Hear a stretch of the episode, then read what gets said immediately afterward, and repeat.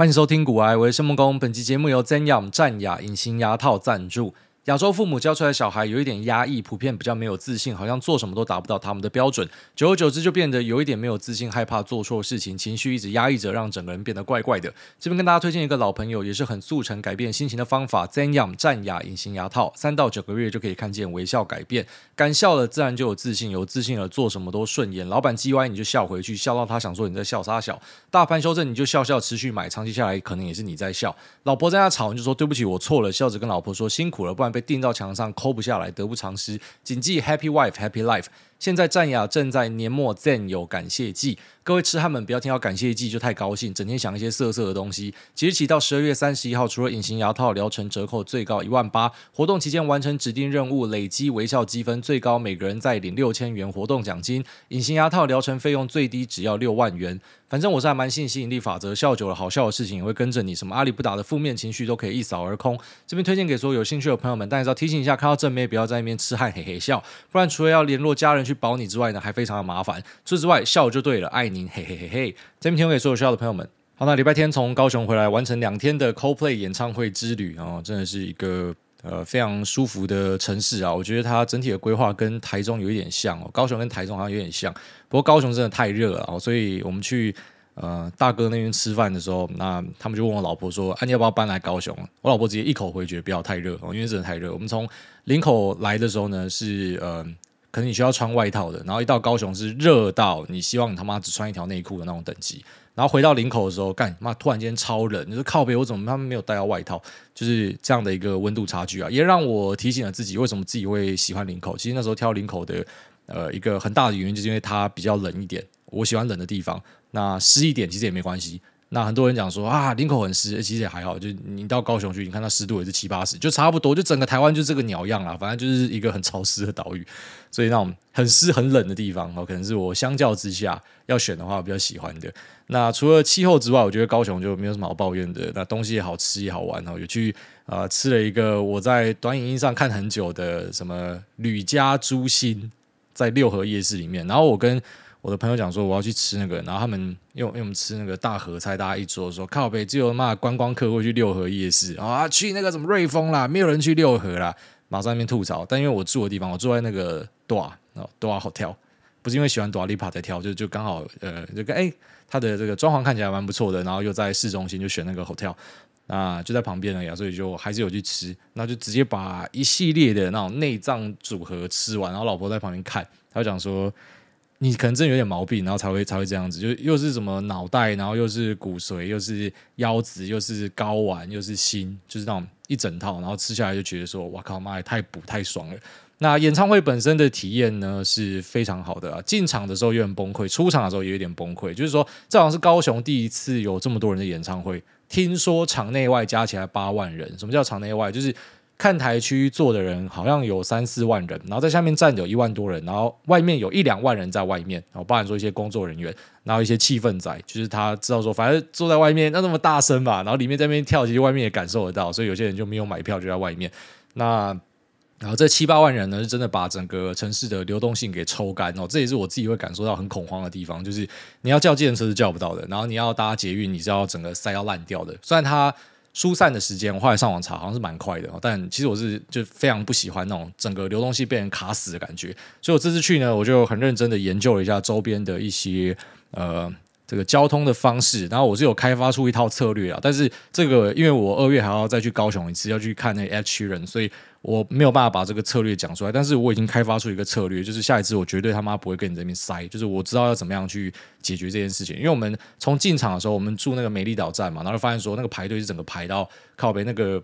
呃站台的地方全部都是人，所以我们看到那样子，我们知道说干不能搭捷运，就是会排到死掉，然后又很讨厌跟人家这样挤，就上去找计程车，然后计程车完全叫不到，呃，差不多四点半五点的时候出发，然后他是七点。呃，暖场团开始，然后八点 Coldplay 开始唱，所以呢，你四五点就叫不到计程车了，然后就是整个路上的计程车拦不到，然后你用 Uber 叫要等半小时，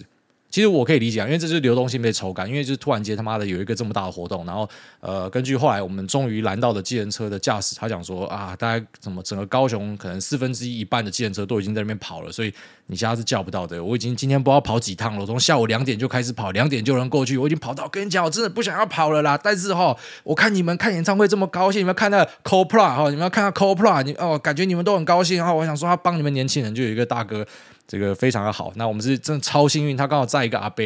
呃，放下他之后，我们就直接、可不可以载我们去演唱会？他说啊，真的不想要再去，可是还是载我们。然后一路上就在那边一直靠北，然后又很好笑，就讲说啊，我跟你讲哦，我们这个载 day 的哦，知道怎么样走，跟你讲啊，十分钟就把你载过去。那我就看 Google 就发现，干你不可能十分钟好不好，兄弟？就是这条路我看都塞爆了，什么军校路，什么呃。那个世运场馆旁边的路，他说：“我跟你讲，我有办法。”然后后来到那边就就真的就塞住嘛，但他也就很厉害，very resourceful。哎，我左转哦，我切什么眷村哦，这个是那个海军的将领以前住的地方，就带我抄小路，然后妈直接飞进去。然后在路上我就发现说他没有按表。那其实我就是一个很尴尬的人，我也不太喜欢跟人家对峙啊。我就只是觉得说，就感觉很鸡歪，很讨厌那种被破坏呃游戏体验的感觉。就一般来说，像我自己搭计程车，我都一定是去尾数啦。什么七百块我就给你钱，哦，就是不用找我，我会给你 tip。可是我真的很讨厌，就是那种妈的要整你要搞你，然后故意不按表的。所以其实当下我心情就很不好，因为我觉得大哥人很好，可是干你怎么会做这种事情？然后他载我到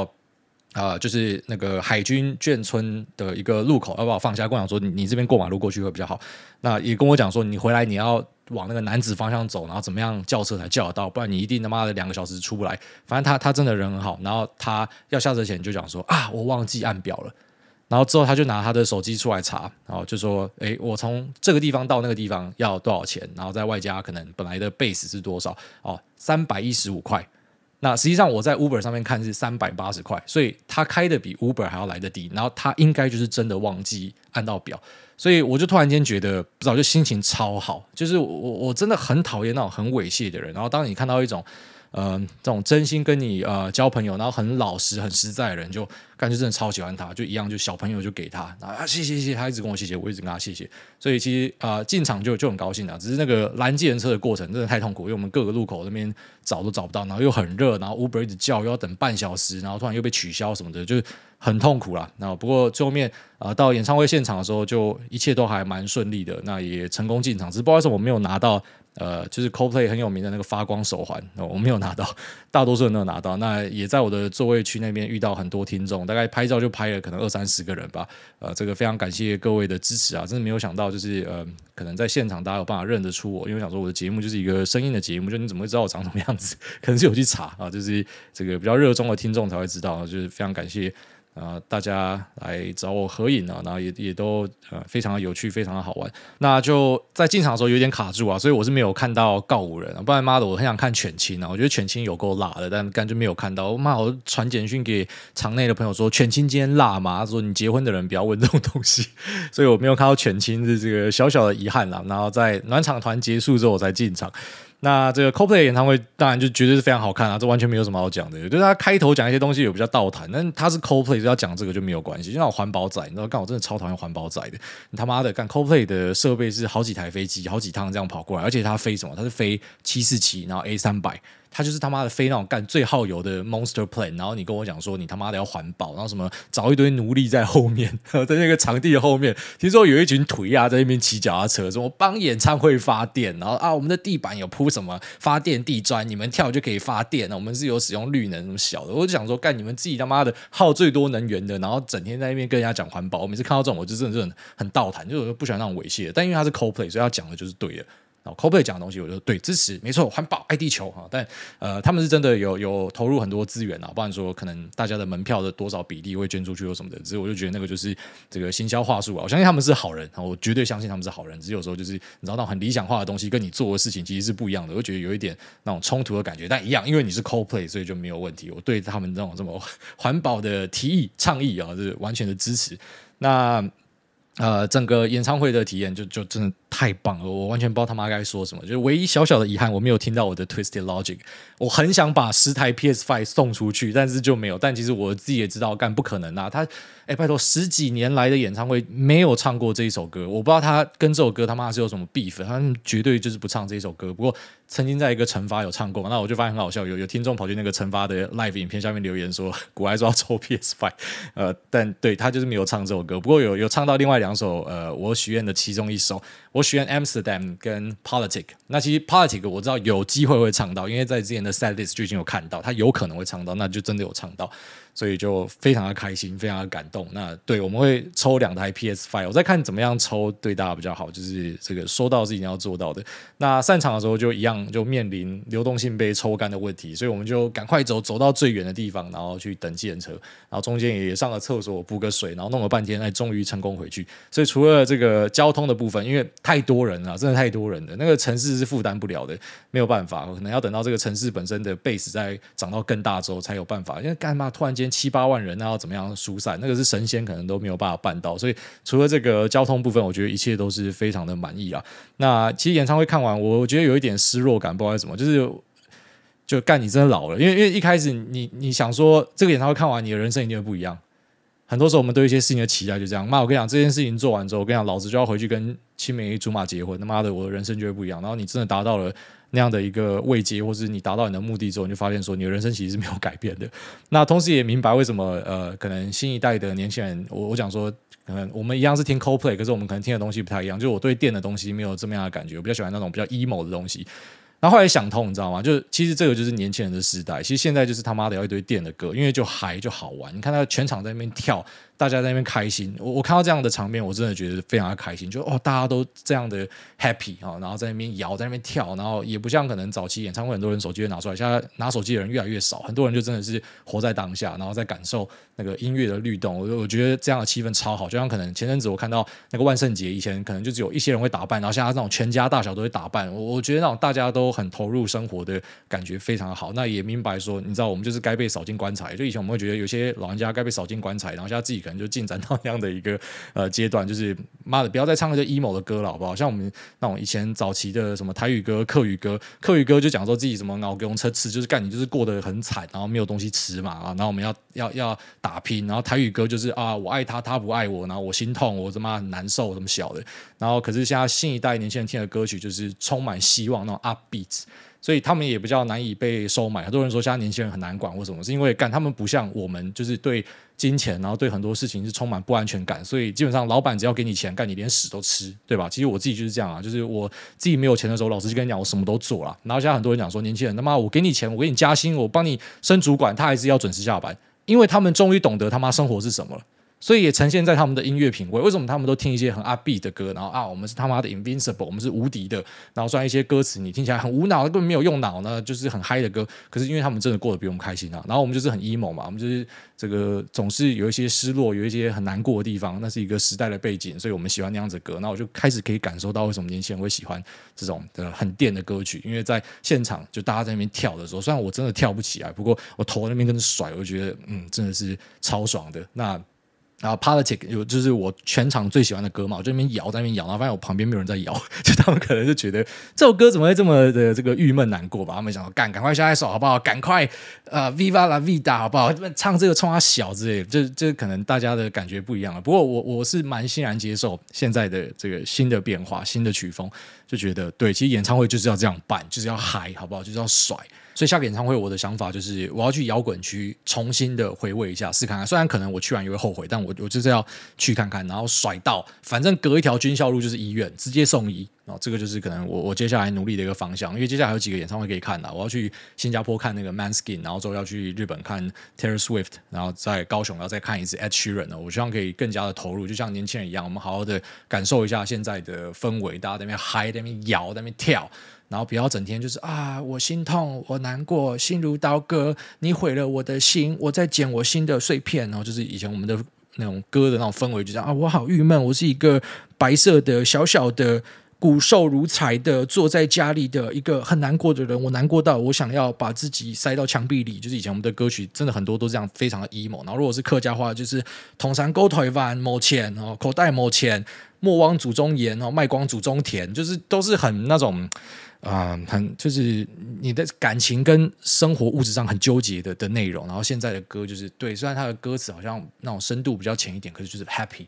大家都是很开心的，其实我们应该要试着体验看看那种，就大家都是很很开心的感觉，这我觉得还蛮重要的。啊，那就稍微跟大家分享一下我的演唱会体验。哦，by way，就是因为我刚才前面有提到说那个呃，我我开发出一个进出场的策略嘛，演唱会的一个攻略。那因为 CoPlay 它是两天的演唱会，所以第二天我有一个朋友有去，我就直接跟他讲，我说你就这样做，然后就照做，然后就密我说干超爽哦，成功的进出场。然后他有朋友是用其他交通方式的，全部都塞住，只有他没有。所以你看，呃，这个观察是有效的。就是我们是真的还蛮喜欢去观察一些，不管啊，在自己的工作上啊，或者像这种日常的东西，就是你要找到一些破解的方法。那这些破解的方法，有些可以帮你带来一些很不错的收获了。那所以我们的工作形态会长这样，我觉得也有关系。就是你的脑筋是很习惯性的，反正你就是要找各式各样的一个机会了，还蛮好玩的。那跟大家分享一下我的演唱会的心得。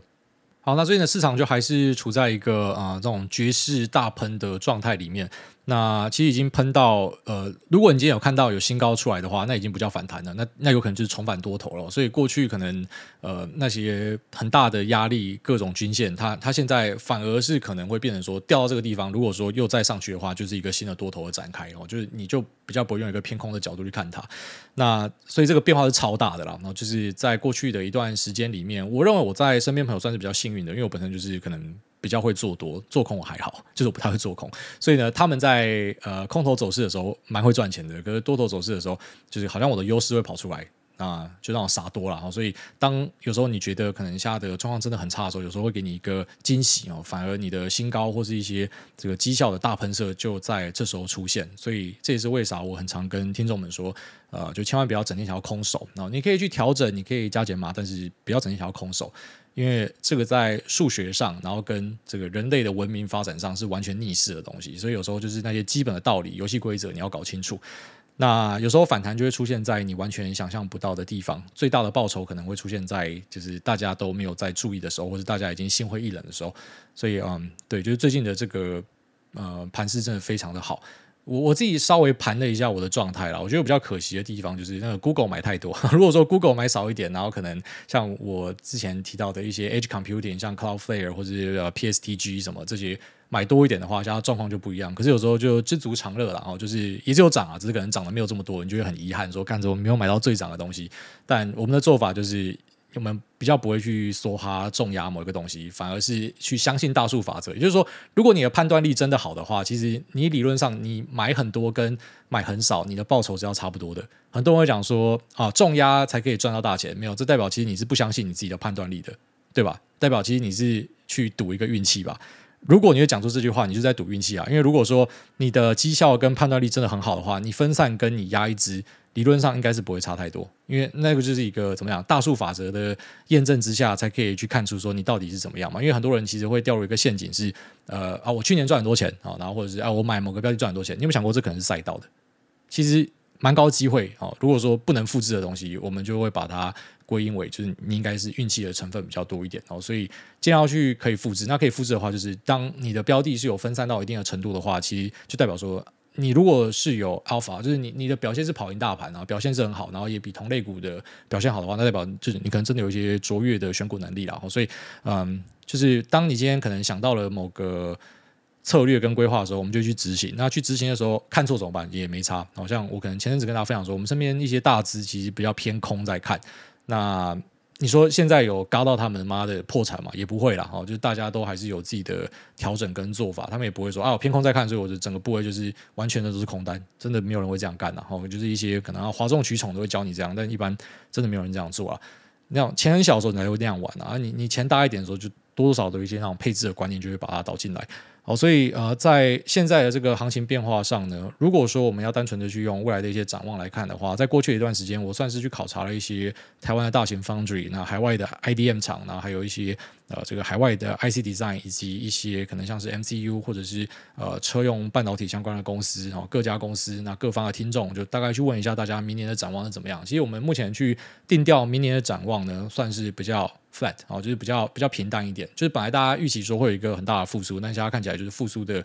这个状态可能会比大家想象的再稍微弱一点哦，所以我觉得会比较聚焦在，既然你知道贝塔不一定可以帮你带来很大的。一个收益的话，那我们可能就会聚焦在那我们办法去找到呃相对强弱的东西。所以像我自己的做法就是，我认为这个 AI 的地方我想要稍微减一点哦。那可能台湾的一些组装厂，那就不是我想要看的东西了。那辉达不算哦，因为它是源头嘛，所以就是规划是这样，就这样去执行。那可能。如果说有额外的资金的话，会想要去做一点记忆体，就是赌看看记忆体的一个大循环是不是会出现。那过去我们是注意到说 NAND 的涨势是比 DRAM 好，然后现在我在一些模组厂的朋友，然后跟我在网上观察到一些报价，有注意到。然后这个 DRAM 的报价也开始上去了哈，虽然这可能有很高一部分是三大厂的一个呃，不知道后面会不会被查一些垄断行为，就大家好像讲好说，妈的再这样下去我们都会赔钱，所以大家一起涨价，有一点这样的味道啊，所以它有一点那种人为的介入在里面。不过我是认为说这个需求也是会慢慢的开出来，那只是这个判断有可能是抠的比较早一点，但一般我们觉得这样就是要要超前部署啊，等到大家都知道的时候，可能那个肉就变少了。所以像我去问一些有在做伺服器组装的朋友，然后他们就说。目前没有很明确看到就是记忆体的拉货很强大哦，但呃确实是报价开始稳住了，所以这是一个很好的试单点哦，就是我会觉得是该这样子做。那也在最近去见了一些朋友，然后然后包含说像一些业界的强者，其实我觉得对未来的发展还是充满各种希望。你知道我们这种产业咖，呃后来会可能针对一些市场的变化，就是它偏空，我们也不会整天在那边讲说公司要倒，你知道很多人就这样嘛啊大跌就。就是烂公司，然后涨到很高的时候，就又变好公司了。就我们比较不会这样，是因为我们会把自己的专注力可能就是放在一个公司的实际上的发展是怎么样哦。那股价的变化有时候那不一定是可以完全掌握的很好的，但公司的发展变化相对是可以掌握的。然后当然，其实你做出一个很好的商品，也不代表你会在商业上获得很好的成功啊，只是啊。这个就是要回到自己的那个经验法则上面去，就是如果说你的经验上，你看这些东西的准度是 OK 的话，那你应该就要往这个方向去前进。也就是说，你要把你的专精都点在这一边。那呃，稍微的了解了一下，在美光这边，我我目前注意到的是啊，就是他们对于明年的消费性的需求呢，还是看得非常的平淡。那甚至是啊，一路到二零二五、二零二六、二零二七，可能在消费性的部分都不会有特别好的一个变化。那这边其实不是代表说消费性会烂这么多年，而是啊，记忆体这个产业呢，它某种程度上来说，已经算是一个产业哦，就是说它的技术越来越好，可它价格是越来越便宜。那那听起来对大多数人来讲，这个是好事啊，对不对？就像是可能以前的手机一台搞不好会十万块，现在手机就是四五万块就可以买到顶规，它是一个类似那种通缩的过程，东西越来越便宜。那记忆体就是一个呃很明显有有这样发展的一个地方，就是它在消费级的记忆体呢，然后那个技术越做越好，那可能成本呢哦也是越垫越高。不过就是说在价格的部分是越来越薄，然后越来越呃浅哦，那个利润是不好的，所以呃。针对公司的获利的展望，在美光这边，可能未来的四五年来看哦，他们呃，如果说今天要去给消费性一个 kg 的话，说不定根本就连三五趴都摸不到，然后是更低的。所以他的目光有一点转去了呃工业用，然后跟 data center 的一个记忆体啊，或者说 GPU related 相关的一个记忆体。那这样的记忆体呢，在未来的发展哦，GDDR 或者说 HBM 哦，那是非常好的。还有一个叫做 LPCAMM 哦，这是现在的最新的一个记忆体哦。它它最早也是韩国人在做，那一样美光现在就是呃开始去实现弯道超车了。然后它在 HBM 上一开始也是落后，然后现在在 HBM 三一哦，应该是辉达的一个 supplier。所以呃，我们会把目光放在这边。所以这段讨论其实给我一个新的思考方向，也就是说，我们其实过去花很多的精力去专注在消费性什么时候会复苏，那大家有没有大胆的想过一件事情？消费性说不定不用复苏，说不定消费性我们现在就把它当成是一个标准品看待。然后像被动元件，它有标准品，然后有有特规品嘛。然后那个标准品一般来讲，我们就把它视为是大宗商品的。有没有可能消费性在未来的一段时间内，如果说没有出现什么 killer app，然后一个破坏性的应用的话，有没有可能它变成大宗商品？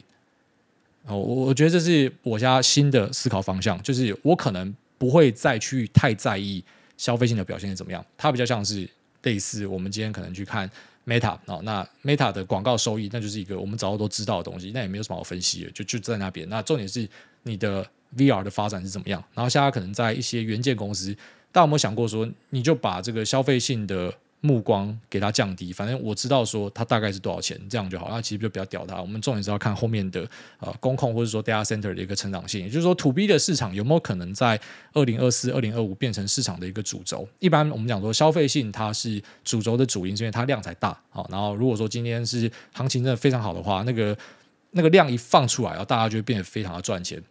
那只是如果说我们目前在短时间内就是没有办法看到消费性的放量的话，那也在库存的调节之下，跟一些公司他们其实都去把自己的产能降低的背景之下，哦，那有没有可能这个东西就是说它至少不会再有更大的亏损的可能性，但它也不会有太好的成长，那是不是我们可能就不要看它了？哦，这是我看了一些美光的资料之后，我最近得出的一个啊新的想法啦，也就是说，呃，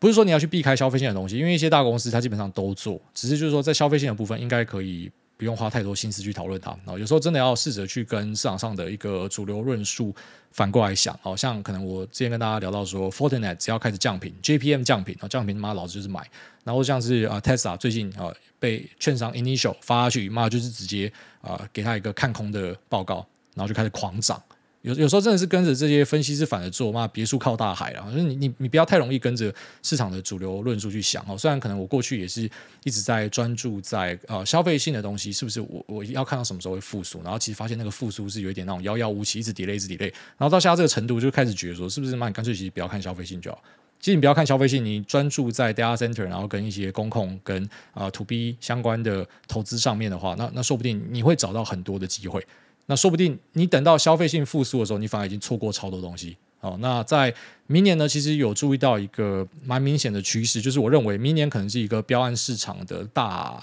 发展年。哦，就是说中国的标案，那还有美国的标案。哦，美国的标案，我上次去查一下白宫的网站，它要丢超级多钱。哦，它它有各种什么啊，抗通膨的法案啊，那扩大美国生产的法案啊，那增加美国投资或者说这个自主生产的法案，那个。钱超级多的，然后稍微的算了一下，他目前的支出不到一趴哦。可是你在台湾一些公司的法说会，他们都跟你讲说，干嘛？美国的标案市场很好，这个是他只花不到一趴的钱，就这样了。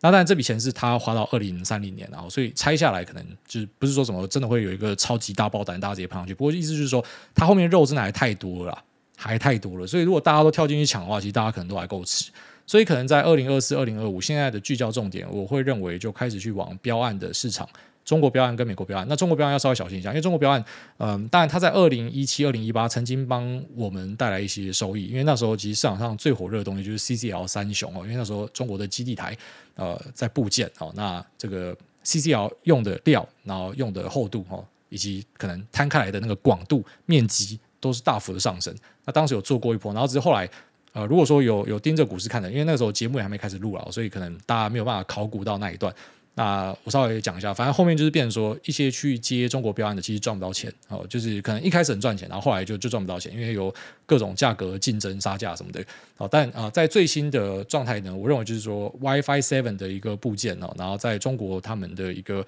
呃大傻币的状况之下呢，其实有一些接标案的公司，呃，不管是网通设备、资安设备，然后或者是嗯。呃呃，一些建设哦，这些应该都是在中国这边可以注意的一个题材。然后在美国这边的话，就是美国政府的一个大傻逼。所以，如果说你把呃注意力的焦点移到这边的话，就是说，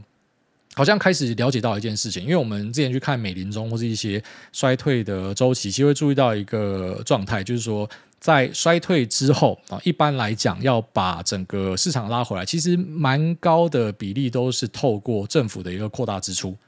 因为政府还是有税金嘛，还是有钱嘛。可是，一些可能消费的公司、消费者他，他他不一定手上是有钱的，他可能是呃消费紧缩了。那，但透过政府的扩大刺激跟投资，然后来拉动整个产业的一个发展。哦，虽然我们目前在过去的一段时间，只有明确的看到是科技业的一个衰退。那全美经济的衰退到现在，其实大家都还在辩论，不知道会不会真正的发生。可是我们好像已经提早看到后面去呃救市的状态已经开始慢慢产生了，就是这一些扩大投资，它可能是后面的重点哦。所以嗯，针对美国标案的部分，其实你在美国的呃白宫或者说相关的网站上面都可以找到他们各式各样的计划，然后在各个州要做什么事情都找得到。其实真的可以找到超多东西可以看的。那我们如果说把消费性的东西直接摒除掉，专注在呃 to B，然后跟呃工控以及资料中心，然后外加可能政府的扩大投资的话，突然间就发现视野变得很广。好，那这个跟目前大盘的位阶，因为你知道，像一万七，那我们我们在呃各个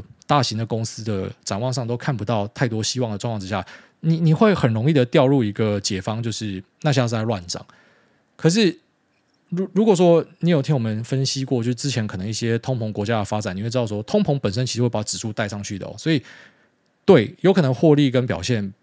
不应该支撑在这个价格，可是通膨的 factor 你又把它算进去，那它到底该抓多少？这很难抓，所以我会讲说，在明年开始可能，嗯，针对贝塔的部分，可能你没有太多的把握。那你可能不太确定说，就是可能整体的大盘可以再往上推到什么样的位置，但至少可以从 Alpha 这边去啊专精啊，也就是说可能花更多心力去选股。那其实我觉得在现在的状态去做选股还算蛮容易的，因为可能你在二零二一要去选股比较难，是因为一堆东西都要填上。那现在就是有蛮多东西在地上哈，然后可能它的营收才正从哈就是衰退里面走出来。这边给大家一个指标，我觉得我自己会用，然后非常好用的，就是说。你去抓公司的营收的时候，当然他们有时候会有一些季节性的变化，可能第四季是旺季，或什么第二季是旺季之类的。好，所以这要稍微注意一下。不过呢，你可以去抓公司三个月的营收平均值，然后跟去年三个月的营收平均值去做一个比较哦。然后呃，你可以注意到，当今天呃三个月的营收平均值已经开始拐上去的时候，你把它想成是一个均线，三个月、六个月跟十二个月，那六个月的营收平均值哦，可能在不久的将来有。机会也要翻上去了，那一般这个地方，它就是之后会疯狂开年增很好的地方。那我在过去的台股有一段时间，就是有有有去买一只小型的股票，我就是在压这样的一个故事啊。我那时候跟我的股友分享，就很北蓝，就是我知道他要去反向并购一家公司，然后他呃可能打呆跟库存的状态，在前面的某一段时间就已经反映进去了，他那个营收很差，然后他在之后会连续开。我直接跟我朋友立一个超大 flag，我说大概十八个月的年增。那其实这个很难算吗？一点都不难算，因为它本身是有反向并购另外一家公司，所以营收就是一定会上去。那只是自己的本业也会开始慢慢成长，所以我就是知道说它就是会上去。那呃，一开始我买这个的时候也是这个被一些身边朋友当白痴，干那个是空头哎、啊，空方走势在那边走，你怎么下来买？然后后来就蹦蹦蹦三根就变多，就直接翻多，就有点像现在大盘嘛，三根就翻多，然后看大家狂追，然后投资公司开始狂扣，然后开始看到 memo 跑出来，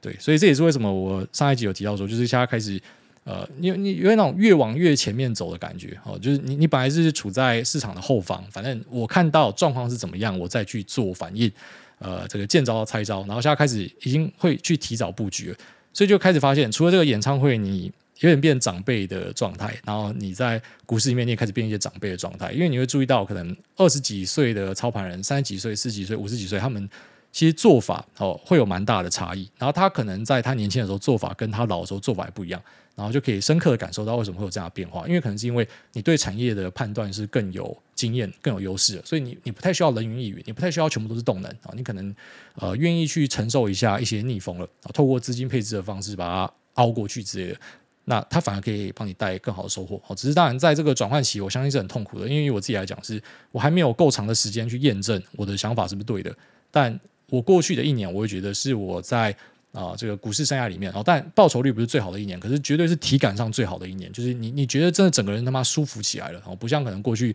会有压力大、呃掉头发的的状况产生，就稍微好一点。所以开始往那样的一个方向前进。好，所以这集就跟大家分享一下，就是嗯、最近可能自己去针对市场一些大型公司的考察，然后跟呃策略的拟定上，哦就是我们现在看到对，好，大盘又。再一次的回到万七了，那我们后面到底该怎么办？呃，我我觉得这还有东西可以看。我不会把信仰放在贝塔，也就是说，去针对大盘的投入跟加杠，这不是我会做的。我会去找还是维持本来的策略哦，就是一些可能已经低的东西，然后透过一些呃营收跟营收均线的方式去做验证，然后来选择去介入它。哦，这可能是自己的想法。然后再就是记忆体的部分，还是要持续的观察下去哦，因为。现在这个东西属于比较有争议啊，哦，就是有些人非常不看好，可是有些人觉得啊底就到了。那我觉得他可能还太快，就是如果说比较没有这么自信的人，可能就等哦，你就你就再稍微等一下，反正真的等到那个东风出来之后，大家会注意到了。但是，一般东风出来的时候，可能就距离底部有一点距离啊。那这个就不要想要每一笔都赚到，因为那个距离底部的距离是给那种就胆子很大，然后他没有资金压力的人，他他可以蹲到的。所以那不是你的东西啊，你就等到他翻多的时候再来看，也是一个选项啊。好，那这节目讲这边，接下来进入 Q 的部分。第一位 Normal OWO，他说：“挨大是我们的神啊，麦好贝贡，谢谢挨大每周分享产业消息，总是获益匪浅。想问挨大看财报的时候，会去检视有无潜在地雷吗？像是过高的应收账款天数，或是过低的存货天数等。那另外想问，几年前某场的财报事件中，隐匿关系人交易是什么意思？祝挨大一家幸福美满、健康快乐。好，谢谢。那。”呃，应收账款会看，也就是说，如果你今天注意到一家公司，它的应收狂开哦，越开越好，然后它的应收超高，那可能这个钱根本没有收进来哦，就是这有可能是一个地雷。然后再来就是这个存货也是一个可以看的东西。一般来讲，会综合去评断，就是一些很猥亵的公司要出事情的时候，它很多指标都会符合，就是很明显他在做假账，或是他可能有啊、自己。偷开几家公司，然后在内部做交易，他去把成绩洗得很漂亮啊，这个在财报里面其实是可以注意到的。但是我会认为说，你嗯，居然说就以台股的投资来讲啊，那你一个部位的投资是放什么五趴十趴，然后是以题材进场的，一般来说其实不会看到这样子。就如果说会看到这么细的，一般是。你要压蛮大，然后会看很长的，那你对一个公司的审视会看得比较细一点。因为其实有些公司的指标让你看起来很可怕，但它呃这个指标呢，你打电话进去问你就会得到答案。就其实它是因为一些特殊的状况。啊，这个库存拉到很高，然后妈的营收都没出来，你是不是要死啊？没有，是因为我要先备一些料，我后面有什么样的案子，好，那我可以怎么样去验证你的？哎，你有没有这个合约负债出现？你是不是真的有接到一些东西啊？为什么没有合约负债？那是怎么样？其实都还是要跟公司沟通啦。所以说财报你可以在一些公司爆炸之后，然后你回头看，哎，对，我找到一些东西，所以它会爆炸。可是如果你用这样的逻辑去套全部公司的话，那其实很多公司你去看它财报，你都会觉得它可能要爆炸。我我。必须得说，它没有这么绝对啦。但一般来讲，如果你要长期投资，然后就要压蛮大的，会建议你把整个财报都扫一轮之外，然后针对一些你觉得异常的数字，其实应该是要打去跟发言人问一下，然后看他有没有什么解释。有时候他解释讲完，其实就就没事了，就是你不用想太多哦。因为我知道有些这种说书的要讲故事的，他就会去。Overfitting，你知道吗？因为因为他知道有些条件符合这个公司可能就有问题，所以他就故意去找一堆公司，然后说这些公司都有问题。但其实不是这样子的，因为有时候是可能业界的一些调整或是一些惯例的做法，你不知道，然后你你看就觉得有问题。好，所以呃，它可以当一个辅助啦，但我觉得是要有更多的交叉比对去验证它。下面有这个你好帅然后，太长跳过。下面有这个我们 at 他说五星好评抽奖仔，PS 五抽起来，祝大家一家平安，爱您，好爱您。下面一位中立的 Ryan，他说林口买房，请问大，今天买房子是看预售屋还是中古屋？前后大概看了多久？呃，应该是还蛮快的。我自己的印象中是几个月内就决定了。就基本上买房这件事情对我来讲，它就是一个呃小事情，但不是说金额是小事情，就是说我根本他妈懒得屌我要住哪里。哦，所以主要都是给我老婆去看，然后老婆去看的时候。他会踩到一些雷，然后就是他会看到一些建商，然后是台湾一些建商，他最有名就是他把东西都盖得漂漂亮亮的哦，可是可能会漏水或啥小的，然后他就很屌，他看到的都是那样子的东西，然后就跟他讲说，干这个建商是他妈有名的雷，我不要乱搞，不要乱买，会出事情。他说，啊出事情又怎么样？出事情我们再修就好啦。哦，我觉得有一次最白痴，就那时候我们有去台中，就经过，因为他那时候很喜欢台中一家餐厅，所以然后就想说，那不然我们就直接住那个餐厅隔壁，真的他妈超白痴的一个想法。但呃那时候就有看到一个房子，然后。我就跟他说这个建商可能有问题，然后他不相信，然后后来那个房仲就有听到我讲，房仲就讲说，你先生讲的是对的，我们这边十几户有七户家都在漏水。然后我老婆还很很可爱讲说，嗯，那漏水我们把它修好就好。然后房仲就看着我一脸，你辛苦了哦，就对我们就是互看，妈，男人才懂。妈的，漏水不是你在修啊，干要上去打针，要上去弄什么小也不是你，而且你有时候弄一弄，你是把室内的漏水弄掉，可是那个结构，然后或者说你的天花板什么小的，那里面妈都还是一堆水，那个是很麻烦的事情啊。所以后来我有跟他稍微的态度矫正一下，就说啊，这几个建商你不可以看，那你可以看哪些东西，然后他就挑一挑。很快就跑去买，而且是报预算的一个状态。就是我本来讲说，就林口买房子，倒不是买台北市，买两千万就差不多吧。然后这边就买买就变三千，然后加装潢弄一弄。家具什么搞不好快四千吧，就就就直接就垫上去了，所以有时候会爆预算，但呃算是看得蛮快的。然后是看成屋啊、呃，它不是前面有人住过的，就是呃也不是马上盖好的东西，就是它已经盖好差不多三年左右吧，然后还没有卖完了，然后就呃看到就把它买下来，然后很幸运就是买在差不多呃就是我们这个建案里面。因为我们有两种规格，有比较小的，比较大的。然后比较大的，我就是买在实价登录的那个最低的拐点，超爽啊！这个抄底的感觉真的是超级爽的啊！但如果你要让我再选一次的话，预售屋我可能还是比较不会看哦，我宁愿去买中古屋，或者是说那种新成屋，然后可能放了两年还没有卖出去的，因为这个预售屋对我来讲，可能我我觉得它可能是要花比较多心力啦，啊，我又不愿意在那边花心力，所以。我要可以一进去就看到你的东西，然后你的品质是怎么样？就是我我不想去抽一个盲盒啦，但我知道这个呃见仁见智，应该有些人他是还蛮乐意去买预售屋的，因为可能杠杆可以开更大之类的。我我不确定啊，只是我会选择成屋，然后或者是中古屋啊。下面一位钟小雨啊，又一个叫我抽 PS Five，记得啦。下面一位拉链卡到机，他说同生一马还是好帅。艾大你好，今天刚打完人龙七的外传，童声都年过半百了，还是长得好嫩、好年轻、很帅。可以请问他是怎么样保养的吗？那另外可以敲碗看艾大被童声压在地上，从背后用力干吗？大感谢，这个可能要去看医生啊。啊，这个应该脑袋坏掉。下面一位即将踏入职场的新鲜人，他说：“小小矮粉矮大小弟，我今年硕一去听 Coldplay，原本以为听到 Fix You 才会哭，但是前面的 Scientist 就开始哭了。我是不是娘炮啊？A Sky Full of Stars 真的好爽，忘不了的演唱会，祝矮大一家健健康康，爱你。呃，这个不是娘炮，这个是真性情啊。然后他。”扣动到了你的心弦啊，想到一些故事啊，舒服了啊，然后眼泪就流下来了，所以很正常啊。我听那个 party 的时候，妈也听到哭啊，就干怎么可以这么好听啊？下面一位。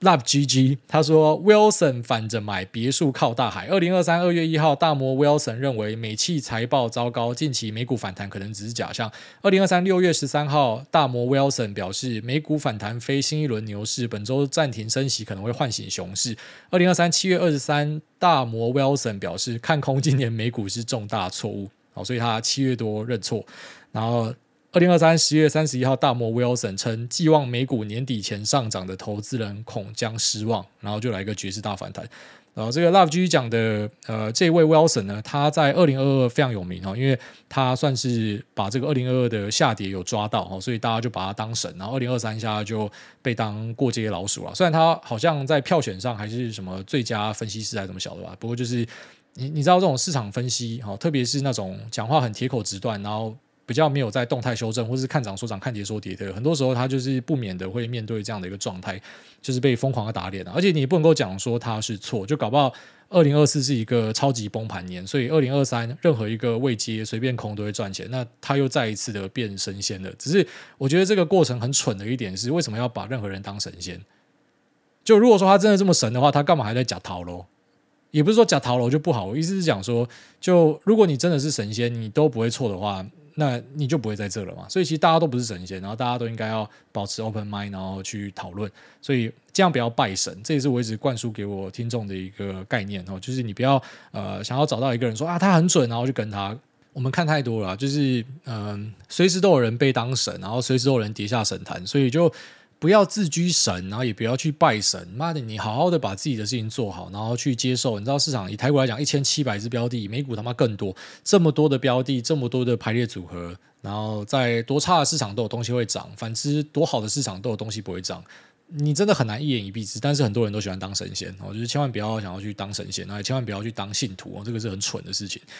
会很失望。那下面这个综合罗志祥他说：“美国基建还有戏吗？明年换美国进入大选模式，相信不少政策牛肉还会继续端出来，尤其是之前的基建议题。台股这边有些供应链也喷出不少，大家认为明年还有机会炒作一番吗？会不会想在这个时间点压一些有基建题材的台股呢？祝二零二三年大盘第四季喷三十趴就好。这个我用我的软蛋发誓啊，我从来都不会先看大家 Q&A 问什么，只是很多时候真的就是很巧哦。我跟我们的听众好像是那种。”同步了，所以有时候我看大家在网络上一些留言区，然后去模仿我讲话，我觉得超好笑。就他们都知道我看到一些东西，我可能会讲什么。就大家是这个某方面有一点那种频率有对到了。那对基建，我认为是我会想要注意的一个重点。那消费性的东西，就是它只要不要再继续变得更差，那对我来说，它就呃。不是一个值得忧虑的地方，那也不是我也想要再去期待它的地方。我认为我看到美光的一些展望之后，我产生这样的一个新的想法，呃，所以